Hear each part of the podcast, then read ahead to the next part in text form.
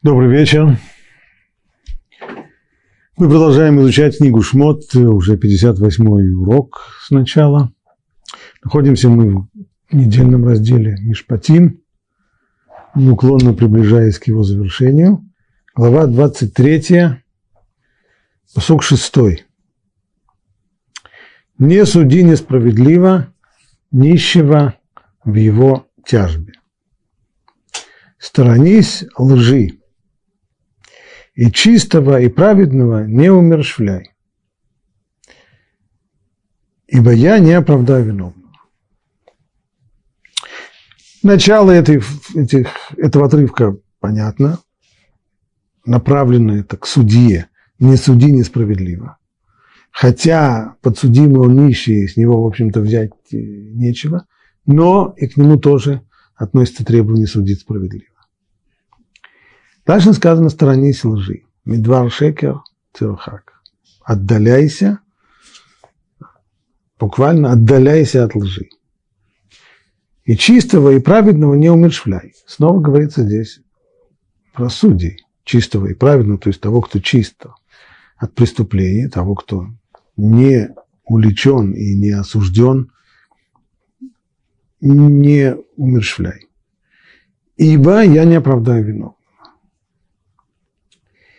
Вот эти вот слова Медвар Шекер Тирхак, отдаляйся от лжи, сторонись лжи, они будут нас интересовать.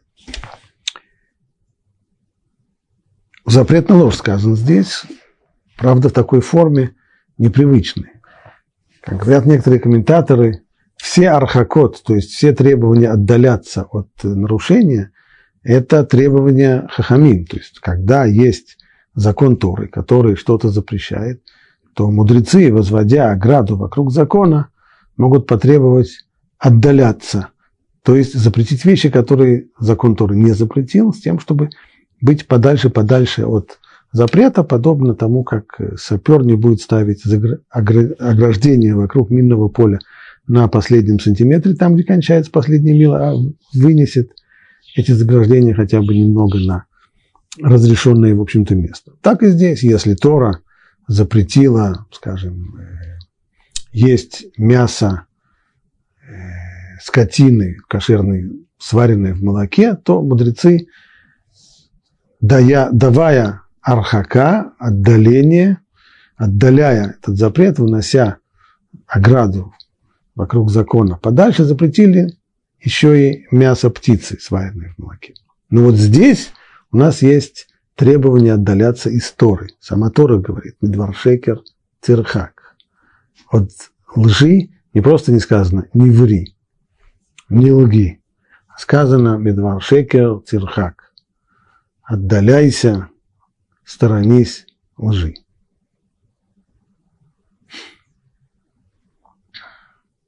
Казалось бы, такая категоричная и строгая форма запрета, как она высказана, должна была бы привести к тому, что люди бы всерьез относились бы к этому запрету, и среди людей, которые, э, по крайней мере, декларируют, что они соблюдают э, законы Торы, пожалуй, все должны были бы говорить только правду, одну только правду и чистую правду.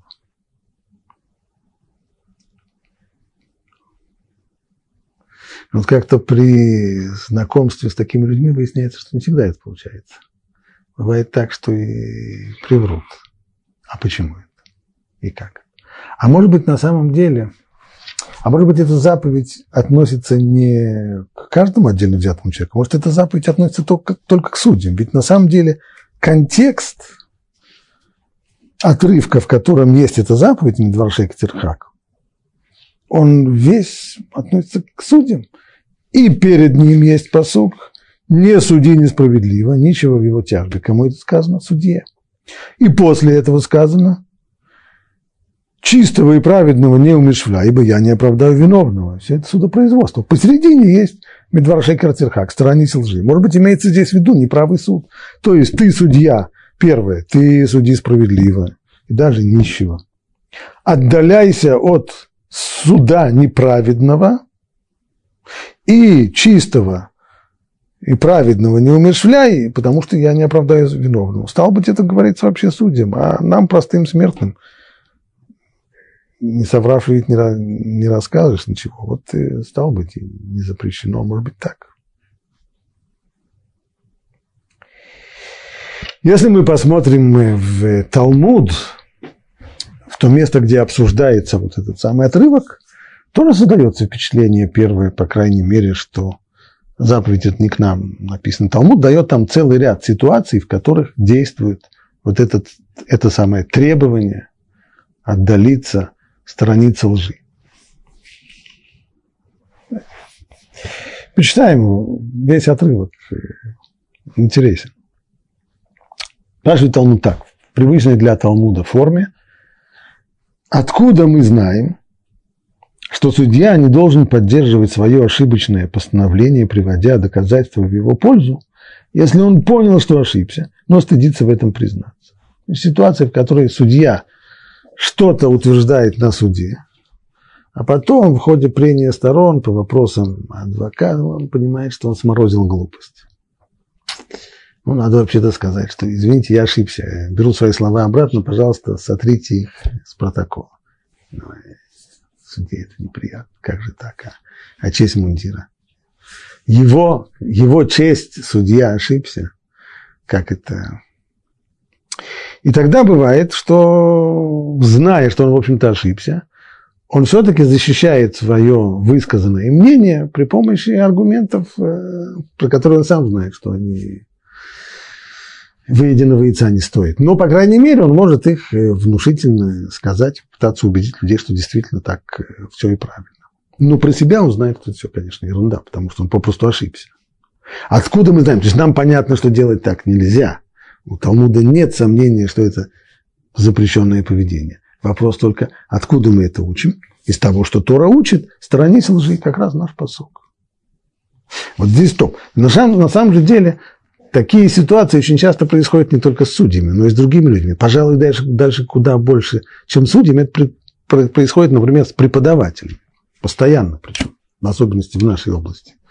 Человек что-нибудь так э, сморозит, ему кто-то задает вопрос, а вот я видел в такой-то книжке, что там написано. У, я понял, что я глупо сказал. Ну, что надо сказать? И, извините, я ошибся. Ну, как же так? А я же преподаватель. Я же... Не дай бог, люди еще перестанут меня уважать, если я признаюсь, что ошибся. Есть, есть люди, которые так и думают. Что нельзя... Но даже если люди так не думают идеологически, что нельзя признаваться в ошибках, они, в общем понимают, что в ошибках признаваться надо но уже очень не хочется, и начинают себя защищать. Да нет, на самом деле, если бы да, это, то, что вы сказали, да, это верно, но на самом деле и пошло, пошло, пошло, и значит, начинает защищать себя, и все для того, чтобы не признаться в глупости, которую сказал. Так, на, так если так, в принципе, Талмуд мог бы спросить, откуда нам известно про преподавателя, который сморозил глупость и понял, что сморозил глупость и пытается ее защитить всякими ничего не стоящими аргументами, откуда нам известно, что нельзя так делать, из того, что Тора говорит, сторонись лжи, но вот Талмуд так не говорит, а он почему-то говорит это про судью, а не про преподавателя. Почему? Едем дальше. Откуда мы знаем, что если судья понимает, что судебное решение будет неправильным, поскольку будет основано на показаниях свидетелей, которые лгут, но только уличить их в лжи не удается, то в этом случае он не вправе сказать, ну что же делать? Еще остановимся на секунду. Значит, о чем идет речь? Судья заседает в суде и приводит свидетелей, он слушает свидетелей, и носом чует опытный судья, интуиция у него же есть, но врут люди, точно врут. Но возможности поймать их на вранье нет. И задают им такие вопросы, и такие, и такие, и судья, и адвокат другой стороны задает. Все у них, все, все расписано, все, все, все но носом чую, что врут. Как быть в этой ситуации? Вроде бы формальное, формальные условия судопроизводства требуют, чтобы судья вынес решение, но он же чувствует, что это будет ложь. Неправый суд, это будет ложь. Так вот, откуда мы знаем, что в такой ситуации судья не вправе сказать, ну, поскольку свидетели говорят так, то я уже постановлю согласно их показаниям, а ответственность за неправый суд будет возложено на них, не мое дело. А я как, э, буду чист в этой ситуации. Сказать так нельзя и поступить так нельзя. Судья должен дать отвод, уйти от этого. Откуда известно, что так делать нельзя? С того, что Тора сказала, сторонись лжи. Это тоже второй случай, который Талмуд, в котором Талмуд говорит, что здесь имеет место вот это самое требование сторониться лжи. И снова это судебная практика. Дальше.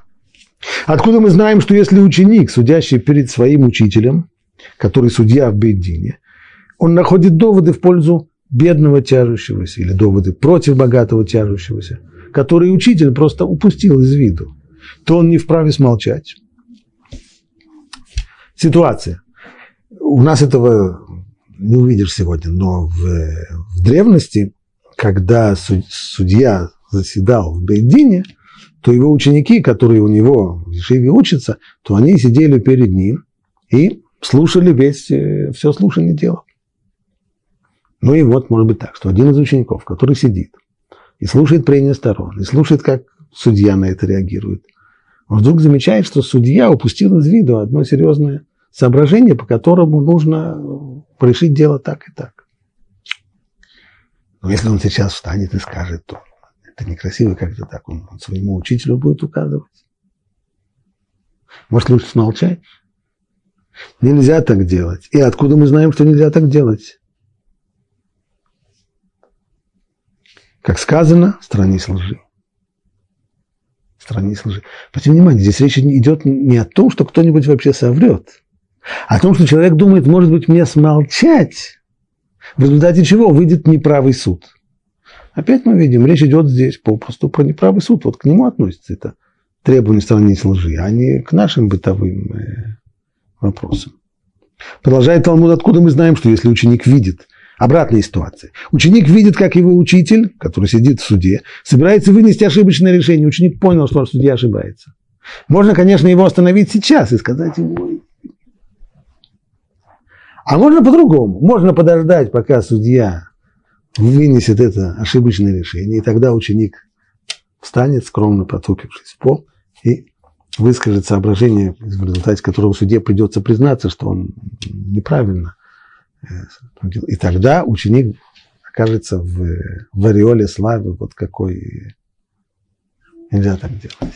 Откуда мы знаем, что нельзя так делать? Из того, что сказано сторонись лжи. То есть, если ты допускаешь того, что, что твой учитель сейчас выносит неправильное, несправедливое судебное решение, тем самым, и ты знаешь, что это так, не отдаляешься от лжи. Откуда мы знаем, еще один пример, что ученику запрещено соглашаться, когда его учитель говорит ему, ты же знаешь меня, ведь если даже мне дадут 10 тысяч, то я все равно не стану лгать. Ну вот ситуация, в неприятную ситуацию попал. Одолжил деньги человеку без свидетелей. Точнее, даже при одном свидетеле. И теперь человек, которому я одолжил, отрицает это. Ну, как быть? Он отрицает. А у меня всего один свидетель. Один свидетель. Показания одного свидетеля в вопросах имущественных не принимаются. У меня такая идея есть, говорит учитель. Я, когда пойду в суд со своим этим свидетелем реально, то ты пойди вместе с ним, хотя ты ничего не знаешь. Ну, не, я не имею в виду, чтобы ты там соврал, что ты видел, как я ему одолжил. Нет, ты просто приди в суд и сядь там вместе со свидетелем. Тогда мой ответчик подумает, что у меня есть два свидетеля, испугается и признается. А ты просто будешь с важным видом молчать. Даже раздувать щеки не нужно. Просто сидеть там и молчать. Откуда мы знаем, что соглашаться на такую просьбу нельзя? Даже если ученик хорошо знает своего учителя, что он действительно никак не соврет и не возьмет из того, что Тора сказала, Медвар Шейкер Цирхак, сторонись лжи. Опять ситуация, которая имеет отношение к суду. То есть здесь нельзя делать так, чтобы человек своим присутствием, даже он просто молчит, он ничего не говорит, молчит, но он своим присутствием приводит к тому, что будет вынесено неправедное решение, потому что по праведному суду, по закону, там, где нет двух свидетелей, то нельзя выносить решение о том, что человек должен платить деньги.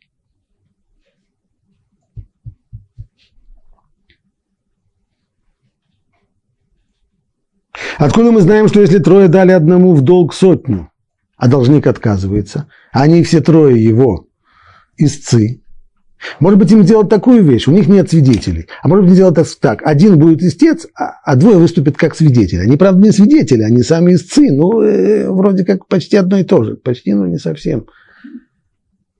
Откуда мы знаем, что делать так нельзя, из того, что Тора сказала, сторонись лжи? Откуда мы знаем, что если двое, пришли два человека, у них тяжба. Пришли в суд, один из них одет в лохмотья, а другой в дорогой костюм. Стоимостью в целую сотню. Откуда мы знаем, что мы должны сказать богачу, смотри, ты либо оденься сам в лохмотья, как он, либо ты уже наряди его, этого бедолагу, в такую же дорогую одежду, как и ты сам носишь. Откуда мы знаем, что мы должны так сказать?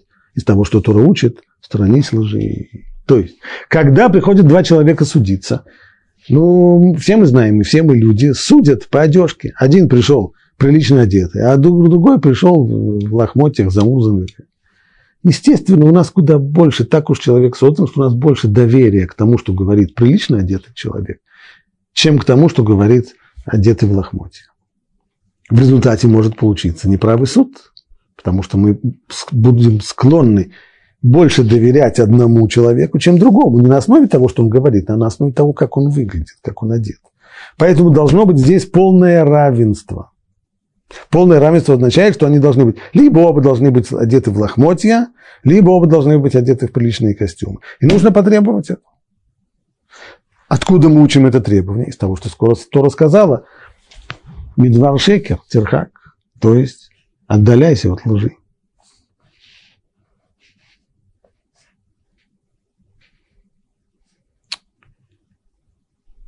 Откуда мы знаем, что один тяжущийся не вправе представлять судье свои доводы до прибытия другой спорящей стороны? То есть человек пришел в суд, назначенное им заседание на 8 утра. Он пришел, и судья пришел. А вторая сторона, предположим, э, ответчик, не пришел. Можно сказать, судья, знаете, э, Квадара, время жалко, давайте я вам сейчас расскажу все, все, что я собираюсь сказать, а потом придет э, мой ответчик, вы уже его выслушаете. Времени-то жалко, и вашего, и моего. Нельзя так делать. Очевидно, что нельзя так делать. Почему? Потому что в тот момент, когда, когда, если я хочу действительно что-то соврать, то когда напротив меня стоит человек, который знает, что я вру, мне врать намного тяжелее. Но когда его нет, в его отсутствии, мне соврать намного легче. Поэтому требование судопроизводства всегда, что любые утверждения в тяжбе, будь то истца, будь то ответчик, они должны быть обязательно в присутствии второй стороны. А если человек пытается судье сказать пока, даже не с плохими намерениями, просто чтобы время сэкономить, и он пытается высказать судье свои претензии в отсутствии второй стороны, то эта вещь запрещена. Откуда мы ее учим? Из того, что сказано Медвар Шекера Цирха, кто же стране служит. Весь этот длинный, длинный отрывок я привел для того, чтобы, во-первых, увидеть, где работает это требование. В самых-самых различных по уровню ситуациях. И вовсе не там, где человек что-то врет, а просто там, где мы видим, что может произойти неправедный суд. И даже если человек приводит к этому не своими действиями, не своими словами, а просто действиями, или даже бездействием – когда, например, ученик сидит и молчит, зная, что судья ошибается, а он молчит, потому что неприятно, неприлично. Но все это происходит в суде. И Талмуд не нашел ни одного единственного случая. Да не нашел, но, по крайней мере, не привел ни одного единственного случая вне судебной практики, в которой тоже действовала бы эта заповедь Медвар Шекер Тирхак. Сторонись, отдаляйся от лжи. Если бы было только одно единственное это место в Талмуде, то так мы должны были бы сделать вывод, но Талмуд большой. В нем есть другое место, в котором получается, что требование отдаляться от лжи относится и к несудебным ситуациям. Пример, это очень известный, это Талмуд в трактате Ктубот, Кейцад, Мирагдим, Лифней, Акала. Иными словами, каким образом, имеется в виду, каким образом танцевать перед невестой, танцевать уже каждый может танцевать так, как его научили, имеется в виду другое. Приходя на свадьбу, мы должны лисамеах хатан векала. И что означает радовать, веселить жениха и невесту. Вопрос, а, а как радоваться, как их радовать веселить? Некоторые люди думают, например, нужно дурачиться, ходить на голове, или, или еще какие-нибудь странные действия такие делать. Очевидно, жениха и невеста это ужасно-ужасно порадует. Некоторые подходят к жениху и начинают ему чистить ему э, туфли. Это, очевидно, ужасно-ужасно смешно.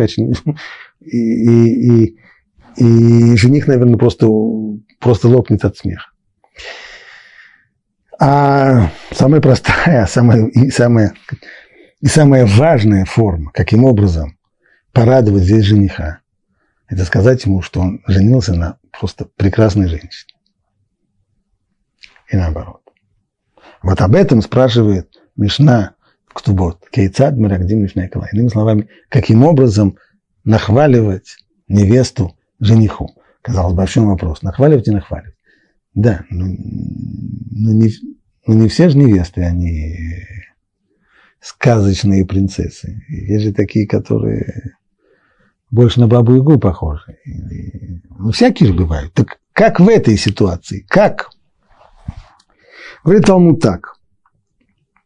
Ученики школы Шамая утверждают, хвалить в невесте можно только то, что есть на самом деле. У любого человека всегда есть положительные стороны. Как, если она стерва, предположим, да, но она, может быть, внешне э, хорошо выглядит. Она красивая. Тогда не нужно говорить, что она женщина золотого характера. Так, нужно сказать, что она красавица. Или наоборот, если другая, она, она совсем далеко-далеко не красавица, да? но зато у нее хороший характер. Можно похвалить за то, что она добрая. Или еще что-нибудь. Только, но врать нельзя ни в коем случае. Хвалим то, что есть, а в любом человеке можно найти то, что можно похвалить. Однако ученики школы Илеля говорят по-другому. Какой бы ни была невеста, мы славим ее, говорим «кала наа выхасуда». То есть мы говорим невеста прекрасна и добродетельна. Она прекрасна внешне, добродетельна по характеру. Кала наа выхасуда. Несмотря на то, что она стерва, несмотря на то, что она Спрашивают ученики школы Шамая. Что же это по-вашему? Даже если невеста хромая или слепая, тоже следует говорить, что она прекрасна и добродетельна. Ну, добродетельна может быть, но уже не прекрасна же она. А ведь в Торе сказано «сторонись лжи». То есть то, что утверждают ученики школы Шамая в полемике с учениками школы Илеля, что если мы начнем хвалить каждую невесту за то, что в ней нет – то мы на самом деле не выполняем требования Торы, сторонись лжи. А почему бы не сказать, а вы знаете, это требование относится только к судебной практике, оно только судьям сказано. А к нам вообще простым людям оно никак не относится. Ученики школы Шамая так не думали, да и ученики школы Леля тоже не отвечают. Они отвечают, они дают совершенно иной довод, иной аргумент. Отвечают они так. Ну, а по-вашему, что следует сказать тому, кто купил негодный товар на рынке? И не имеет возможности вывернуть. Пришел, приходит человек, приносит какую-то жуткую-жуткую тряпку невероятную, которую купил на рынке, вернуть там, конечно, невозможно, пойти найди ее. Сколько ты заплатил за это? 150 долларов. Господи Боже Ну и что сказать человеку? Идиот, что ты за тряпку купил? Еще за такую кучу денег. Выброси это. Так правильно себя вести? Или правильно себя вести по-другому, сказать, а, замечательная вещь, великолепная. Где такое покупать? А, не знаю, где такое покупать. Нет, я бы тоже себе купил. Не, носить, может быть, не станет, жалко, порвешь еще. Так, вещь великолепная, похвали. Так как правильно себя вести в этой ситуации? Конечно же, если человек уже сделал эту покупку, так похвали ее. У него... Если бы он еще мог вернуть, тогда можно ему сказать, знаешь, что это хорошая вещь, но все-таки можно найти лучше или дешевле. Попробуй обменять. Но если нет возможности обменять, нет возможности вернуть, так похвали. То же самое и здесь. Человек женился. Мы на свадьбу пришли. Нет, если бы нас спросили, может быть, до того, когда он только, только он сватался, мы бы, и сказали, мы бы ему сказали по поводу невесты, знаешь что, может быть, поищи какую-нибудь другую.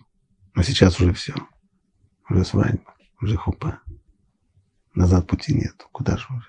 Так хвалить ее надо.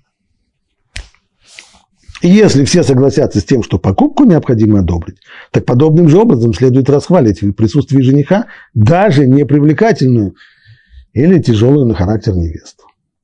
Так и говорили мудрецы школы Илеля, что во всех своих помыслах, во всем своем поведении человек должен всегда считаться с окружающим. Понимаете? Итак, мы видим, что в другом месте Талмуда получается, что требование это Медвар Шейкер Тирхак, страницы лжи, оно касается и не только судебной палаты, не только заседаний суда, но и совершенно бытовых ситуаций в жизни. Почему же тогда Тора поместила этот посук Медвар Шейкер Тирхак? Именно в такой отрывок, который целиком и полностью посвящен судебным делам. Не суди несправедливо, ничего его тебе, его в тяжбе, сторонись лжи, и после этого чистого и праведного не умершвляй, ибо я не оправдаю виновного. Почему не найти место другое, которое не будет связано с судом? А тут сначала идет разговор про суд, про суд, в конце идет разговор про суд, а посередине требование отдалиться от лжи. Есть одна очень интересная книга, это комментарий на, на Рамбама под названием Ядактана. И пишет он следующую вещь. Хотя заповедь, так как ее толкуют наши учителя, в основе своей относится к судье, то есть в действительности она высказана в, в контексте э, законов Торы о суде. Стало быть, относится она к судье. При всем при том, это лишь потому, что склонение судьи к лжи разрушает основы мироздания. Поэтому больше всего от лжи предостерегается судья. Однако, само собой разумеется, что другие люди тоже должны удаляться от лжи. То есть, конечно же, требование это относится к каждому человеку. К любому судья, он не судья, любой человек должен отдаляться от лжи, сторониться лжи. Но почему Тора обращает это требование именно к судье? Да потому что именно потому что по отношению к судье, когда судья творит неправый суд, то последствия самые-самые-самые катастрофические. Иногда бывает один и тот же поступок или один и тот же недостаток у разных людей. Он приводит к разным последствиям. Предположим, если человек неряшливый и неаккуратный, и он работает э, за складом, ну так у него склад будет э, не в порядке. Но если неаккуратный человек работает техником на атомном реакторе, то вот там вот неаккуратность, она может привести к, неверо... к жуткой катастрофе, которую даже страшно подумать. То же самое здесь. Врать, если ни в коем случае. Нужно отдаляться от лжи. Это обязывает, каждый должен отдаляться от лжи настолько, насколько он только может. В особенности Тора предостерегает здесь судью, потому что если в обществе неправый суд, то это разрушение общества. Если суд неправый, если невозможно добиться несправедливости в суде, то в таком обществе жить невозможно. Поэтому Тора направляет это предостережение прежде всего к суде. И вот поэтому, чтобы заповедь обязывала всех, без исключения, она сформулирована в общем виде выражение «удаляйся», «медвар, медвар шекер тирхак». То есть мы это переводим литературно «сторонись лжи, удаляйся от лжи». А буквально в Торе написано «медвар шекер тирхак», то есть от слова ложного удаляйся, от слова. Это подразумевается обязанность избегать даже самой незначительной лжи. То есть даже когда я не совсем уж все-все-все вру 40 бочек арестантов, а немножко привираю, чуть-чуть, одно слово – тоже неправильно. И этого нужно избегать. И от этого нужно удаляться. А слово «удаляйся» указывает на отвратительность и гнусность лжи. По поводу даже очень-очень тяжелых преступлений Тора не сказал «удаляйся». Нигде не сказано «удаляйся от нарушения субботы» или «удаляйся от э, мяса свинины».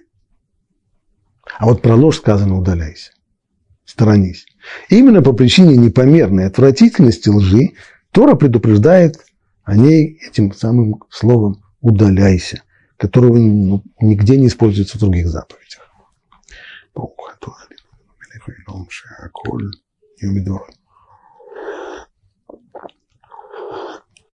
Что у нас получилось? Что требование удаляться от лжи относится ко всем, не только к судьям.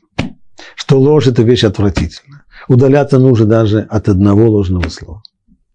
При всем при том, мы находим, что в ряде, в ряде случаев Талмуд разрешает отклониться от истины и сказать неправду.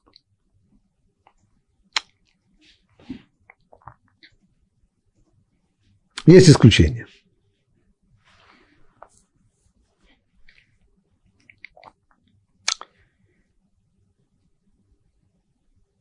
Сказал Раби Илай от имени Раби Лезера. Раби Лезер Раби Шимон.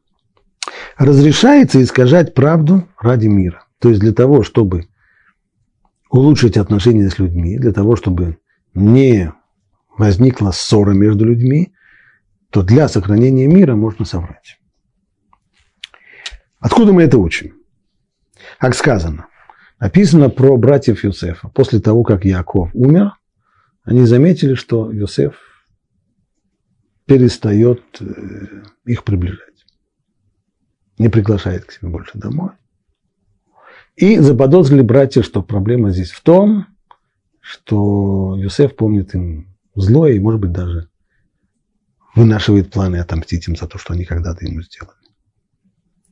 И велели они сказать Юсефу, твой отец завещал, так скажите Юсефу, прости, молю тебя, вину твоих братьев и их грех, хотя они сделали тебе зло.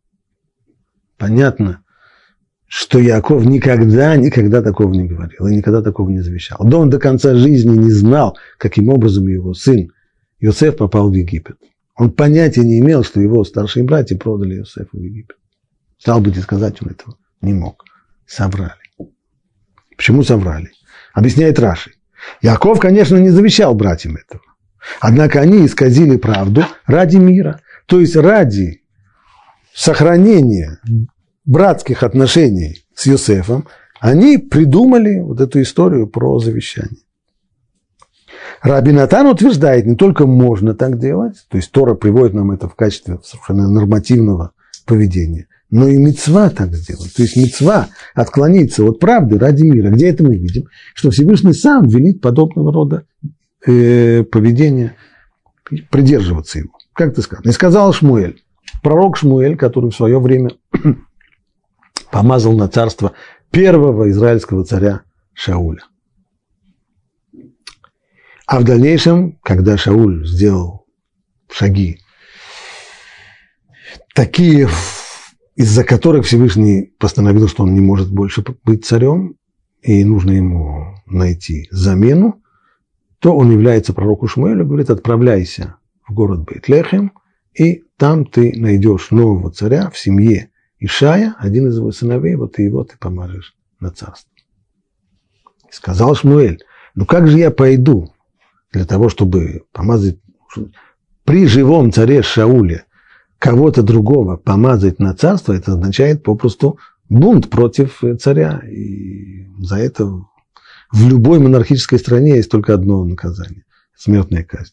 Как же я пойду помазывать Давида на царство? Ведь услышит Шауль и убьет меня. И будет прав. Это бунт против царя. И что там сказано дальше? В следующем стихе. «И сказал Бог, возьми с собой телицу и скажешь, а я иду приносить жертвы Богу. То есть ты отправляйся в, в Бейтлехем, но иди вместе с телкой. И когда тебя кто-то спросит, полиция или кто-нибудь тебя спросит, а куда ты идешь, зачем, скажи, а вот э, иду на жертвоприношение совершать, и вот и телка здесь. Ну, соври. Куда он идет? Он идет помазывать Давида на царство, провозглашать будущего царя, который в дальнейшем сменит Шауля. А объяснить он это должен официально, что он идет совершать жертвоприношение. И это не просто сам Шмуэль решил, это Бог ему сказал. То есть мецва в этом есть, обязанность, заповедь. Получается, что сам Всевышний приказал исказить правду.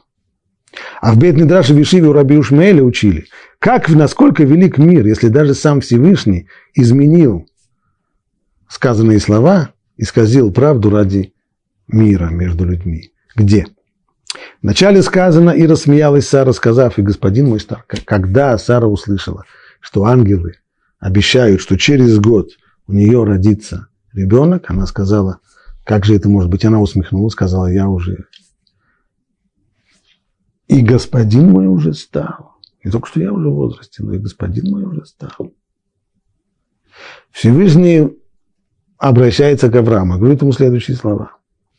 И сказал Бог Аврааму, от чего это смеялась Сара, сказав, неужели же я действительно рожу, ведь я состарилась. Она никогда такого не сказала. Она сказала, неужели же я уже рожу, да и господин мой уже состарился. Но же не сказал так Авраам. Почему? Для того, чтобы сохранить максимальный, максимальный мир между мужем и женой. Речь здесь идет об очень только. А что Авраам бы ужасно бы обиделся, он бы наорал на Сару, он бы устроил ей скандал. А что Авраам вообще не знал, сколько ему лет? А он думал, что ему 19 лет до сих пор. Он знал, что ему уже под 100. И что? Вместе с тем. Человек, который даже заглядывает время от времени в свой паспорт и знает, сколько ему лет, вместе с тем ему не очень приятно, когда ему напоминает его возраст. Нет, ничего, ничего страшного, не обидно, но все-таки где-то там. Поэтому не хотел Всевышний, чтобы Авраам услышал, как Сара подумала про него, что господин мой уже состарился. Ради этого он отклонился от истины. Сам Бог. Что называется, сам Бог велел. Что же мы получили? Мишанин мипнея шалом. Значит, можно ради даркей шалом, ради сохранения мира, ради достижения мира между людьми можно соврать. Что это значит? Что достижение, что мир – это такая великая ценность, что ради него можно соврать. То, что мы говорили раньше, что ложь абсолютно отвратительна. Настолько гадкая и отвратительна, что можно, что, что, что Тора про нее говорит «отдаляйся от лжи», чего не сказала про многие другие преступления. И вдруг здесь когда речь зашла о сохранении мира, то уже можно совершить это преступление. И, как это в русском народе называется, ложь во имя спасения. Это то, что разрешено? Ни в коем случае. То, что на самом деле ложь, точно так же, как нельзя делать другие нарушения ради сохранения мира, точно так же нельзя и лгать. Если человек э, попал, типичная ситуация, человек приходит к своим родственникам, которые не соблюдают кашрут. И он, а, предположим, хозяйка, она кулинарка и все. А может быть, можно съесть некошерное, чтобы, а то она обидится. Можно ради сохранения мира съесть некошерное? Нет. А если родители требуют э, вынести мусор в субботу на, на улицу, там, где нет Ирува, можно нарушить субботу для того, чтобы сохранить мирные отношения с родителями? Нет. А почему тогда врать можно? Вранье такая же отвратительная вещь. Нет, врать тоже нельзя. Дело совсем другое. Просто там, где искажается, там, где есть отход от фактических данных, от того, что на самом, от формальной истины ради сохранения мира, он просто в понятии Торы ложью не называется. Но то, что называется с точки зрения Аллахи ложью – ради мира сказать нельзя. А в чем разница? Почему все вот эти три случая, которые Талмуд здесь привел, это то, как братья сказали Иосифу, папа велел тебе передать, чтобы ты нас простил. Второй случай. Всевышний сказал Шмуэлю, скажи, что ты идешь делать жертвоприношение. И третий, то, что Всевышний сказал Аврааму, Сара вот, смеется и говорит, как-то так, я рожу, я уже состарилась, и не сказал, что ты уже не в возрасте. Во всех этих трех случаях это не ложь. А, а что такое ложь, которая тогда запрещена даже для сохранения мира? В чем разница?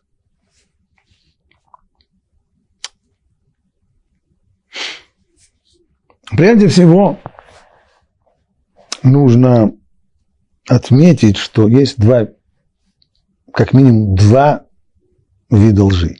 На самом деле, Рабин Йона в Шары Шува он разбивает, он приводит 15-16 различных ступеней лжи. Но есть два больших разделение на два больших, э, два вида серьезных. А именно, это ложь безобидная и ложь, которая причиняет вред, боль или стыд другому человеку, которая ударяет по, по, по, по какому-то человеку. Что такое безобидная ложь? Ну, человек рассказывает, э, знаю, там, он рассказывает о каких-то своих приключениях и приукрашивает, чтобы интереснее было послушать. Да, были эти события, не было этих событий. Никому, на, на самом же деле, ни на ком это не отзовется, если, если действительно мы ему поверим, что это на самом деле было или не было. Это ложь безобидная. А есть ложь, в результате которой человеку будет причинен вред, ущерб, или он э, осрамится, или еще что-нибудь. Ну, типичная вещь клевета, когда про человека ложно рассказывают, что он сказал что-то такое, или сделал что-то такое, чего он никогда не говорил, никогда не делал. Так пишет в книге Сефер Иреем, Творец заповедует в разделе Мишпатим, это как раз в нашем недельном разделе, сторонись лжи. Каждый должен удаляться от лжи, способной принести вред ближним. То, что написано у нас вот здесь в Торе, в недельном разделе Мишпатим, имеется в виду сторонись лжи, какой лжи, которая наносит вред ближним. Необходимо каждому обратить пристальное внимание на это, чтобы его ложь не принесла вреда однако которая не предостерегла здесь от лжи, которая не причиняет зла. Строго говоря, когда мы здесь говорим о необходимости страницы лжи, имеется в виду от лжи такой, которая причиняет ущерб. И все те примеры, которые Талмуд привел в качестве иллюстрации, где работает это требование страниц лжи, они все все они были приведены именно из судебной практики, но в них во всех, безусловно, если от того, что человек солжет, будет причинен ущерб, будет неправый суд, и обяжут человека платить, несмотря на то, что по закону он не обязан платить. Или освободят человека от платежа, несмотря на то, что по закону он обязан заплатить. И так далее, и так далее. Вот что Тора здесь запрещает. Ложь, которая наносит ущерб человеку. Теперь, значит ли это, что безобидная ложь вообще разрешена? И можно, и, и, и человек, который придумывает 40 бочек арестантов, вообще ничего плохого не делает. Можно было бы со слов э, из, из, из, той сам, из той самой цитаты, которую мы зачитали, можно было так подумать. Рабин Йона несколько поправляет это впечатление. Четвертый вид лжи, он, насчитывает 16, если я не ошибаюсь, или 15 ступеней видов лжи. Вот четвертый – это тот, кто лжет, пересказывая услышанную им историю, и умышленно несколько меняет ее. И нет от этой лжи ни выгоды ему, ни вреда другому человеку. Просто приукрашивает. Ну, чтобы интересно было слушать или еще как. Но такова привычка. Почему он это делает? А если без выгоды, то почему он это делает? Из любви. Есть люди, которые просто, ну, их называют вруны, и приукрашивают. Он больше любит ложь, чем правду. А иногда он вообще не только приукрашивает какие-то детали, а иногда вообще рассказывает историю, придумывает историю, которой никогда не было. Барон Мюнхгаузен такой. Иногда он выдумывает всю историю от начала до конца. Такой человек, с одной стороны, будет наказан мягче. Говорит здесь, что вообще здесь нет ничего плохого. Имеется в виду, потому что он же никому ну, безвредная ложь-то. Будет наказан мягче, потому что никому нет вреда от его лжи. А с другой стороны, с другой стороны, его э, такая ложь еще более отвратительна. Почему? Потому что когда у человека есть причина соврать, я хотя бы понимаю. Если человек опаздывает на работу и ловит на себе гневный взгляд начальника и начинает говорить, а, а, а, а была пробка, и я в пробке застал, и долго автобуса не было, и врет, не было ни пробки, ничего. Ну, я понимаю хотя бы, потому что иначе на него начальник будет злиться. У нас есть хоть какое-то оправдание этому человеку. Но когда человек врет без, без всякой для себя выгоды и не принося другому вреда, ради чего он врет? Это значит, что ложь стала частью его характера, а ложь – вещь отвратительная, о которой Тора сказала Медвар Шекер Цирхак, отдаляться даже от слова лжи. Поэтому, с одной стороны, вроде бы его поступок не такой страшный, потому что ложь-то безобидная, никому вреда не наносит, а с другой стороны, отвратительно. Ты человек живет ложью. И отягчится грех его, потому что как он так любит ложь без всякой выгоды. Так называется, из любви к искусству. Продолжает Рабин Йона. Вот именно этот вид лжи разрешили в Талмуде для исполнения заповедей. Или для миротворчества и добрых дел. Значит, то, что мы учили, что можно солгать, можно отклониться от формальной истины ради того, чтобы сохранить мир между людьми, это разрешено только в отношении безобидной лжи. Там, где ложь безобидная, то есть я забыл прийти к товарищу на свадьбу, Встретив меня, он спрашивает, ну что тут не было у меня на свадьбе? Хм. Если я ему сейчас скажу правду, потому что я забыл, будет обидно. Мы близкие приятели. Что ж ты забыл, что у меня свадьба, что я дочку замуж выдаю. Поэтому я говорю, я плохо себя чувствовал. Соврал? Соврал. Можно так делать? Можно. Почему, говорит Рабейну Йона, так можно делать? Потому что это безобидная ложь. Но если я попытаюсь оправдаться при помощи лжи, которая нанесет вред другому человеку, я, например, скажу, знаешь, почему я к тебе не пришел на свадьбу? Потому что Рабинович мне сказал, что ты со мной поссорился, и ты меня видеть не хочешь, и наговорил про тебя всякие... Я решил лучше не ехать. В результате будет нанесен вред Рабиновичу. А он здесь при чем? такая ложь, это не должен называть как, как, как ложь во спасение. Какое нам делать того, что она во спасение? Она ложь запрещенная. И ложь запрещенную даже ради достижения мира говорить нельзя ни в коем случае.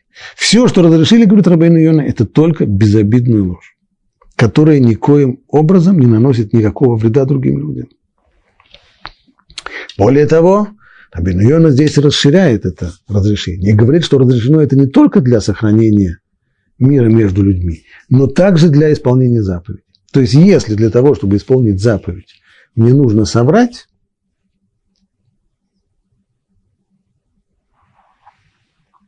можно это сделать, если это не, никого не, не принесет никому вреда. Та ситуация, о которой мы уже говорили. Человек хочет, пришел к родственникам садятся за стол. Он хочет соблюдать заповеди, не хочет есть некошерную пищу. Но хозяйка обидится. Что сказать? Соврать что-нибудь? Например, вы знаете, я пытаюсь стать вегетарианцем, я мясо перестал есть. Я, правда, перестал есть 15 минут тому назад. Ну, я соврал. -то. Но это ложь безобидная, и можно соврать. Можно соврать.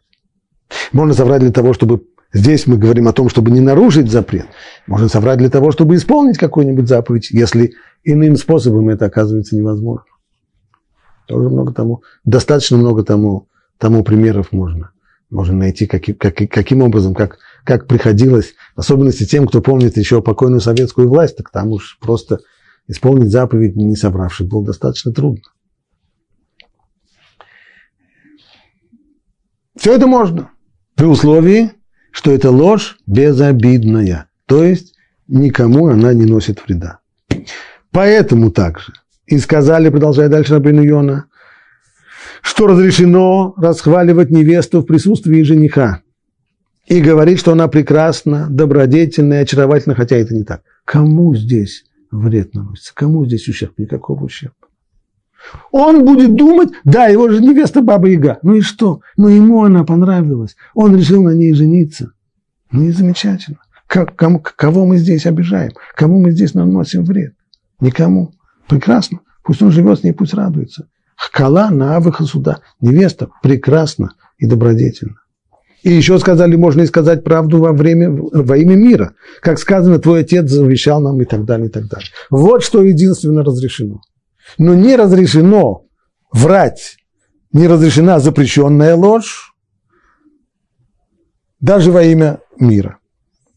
То, что мы говорим, иными словами получается, что там, где я искажаю и не отражаю объективную истину для того, чтобы сохранить мир, и эта ложь безобидная, эта ложь вообще не запрещена. Она не ложь. Ложь, запрещенная Торой, это ложь, которая, которая наносит другому человеку вред. Ложь безобидная, если она произносится просто так, ради любви к искусству, она противна, отвратительна, гадка и мерзостна. Если она произносится с благими целями ради сохранения мира и исполнения заповеди, то она разрешена, и, по мнению Рабинтана, даже мецва, так сказать. Был, был здесь вопрос. Э, находясь среди неевреев, приукрасить информацию ради увеличения прибыли. Это уже совсем другой разговор. Здесь уже речь идет о, о попытке заработать то, что тебе не причитается. Это может быть запрещено как как воровство. Это уже не обман, а попросту воровство. Здесь мы переходим из одной категории в другую. Поэтому, если это действительно приведет к тому, что если я э, продаю товар, который дрянь, а я его, который стоит э, как ломаного гроша не стоит в хороший базарный день, а я его расписываю как замечательный, прекрасный, благодаря этому люди мне платят по 200 долларов за штуку, то это просто воровство. И это вещь, которая запрещена, не имеет отношения к к лжи. Был здесь вопрос по поводу наиболее, наиболее странная э, ситуация из всех описанных. У нас была это то, что Талмуд в трактате Шивот упоминает вот эту самую историю про человека, которому его учитель, человек честный, кристально честный, которому он доверяет, рассказывает вот такую неурядицу. Он с дуру одолжил деньги другому человеку, и при всем был всего лишь один свидетель понадеялся, что тот честный, а тот оказался нечестный. Или просто, может быть, даже и честный. Ну, забыл. Забыл, отрицает. Ничего я не отдал, он не брал деньги. А свидетель всего один. Ты приди, постой там с умным видом и... Э, и он испугается, и что?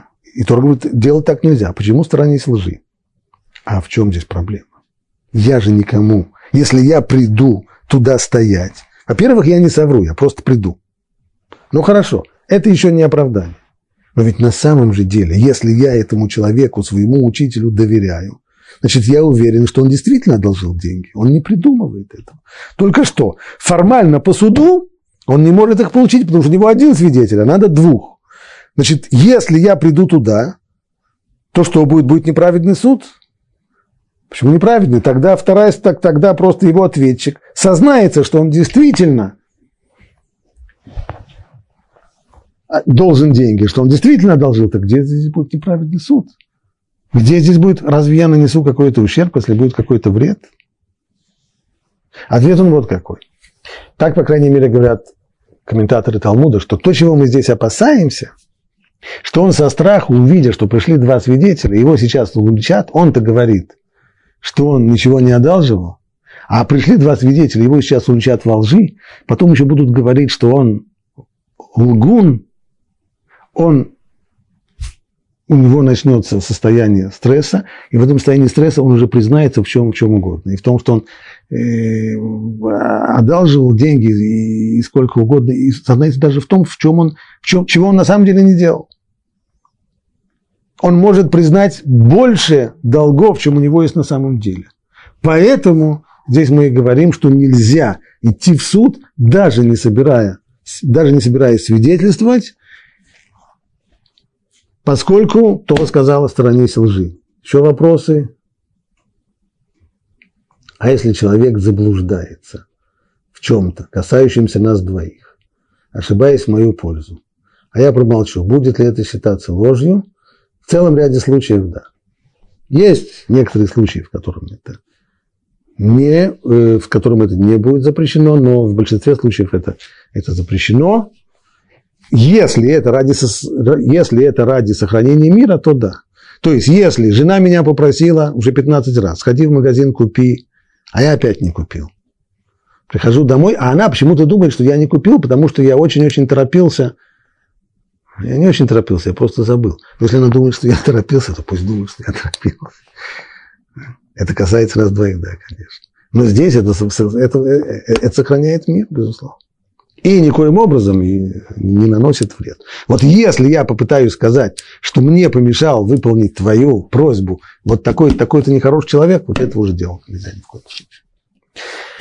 Окей, здесь остановимся сегодня.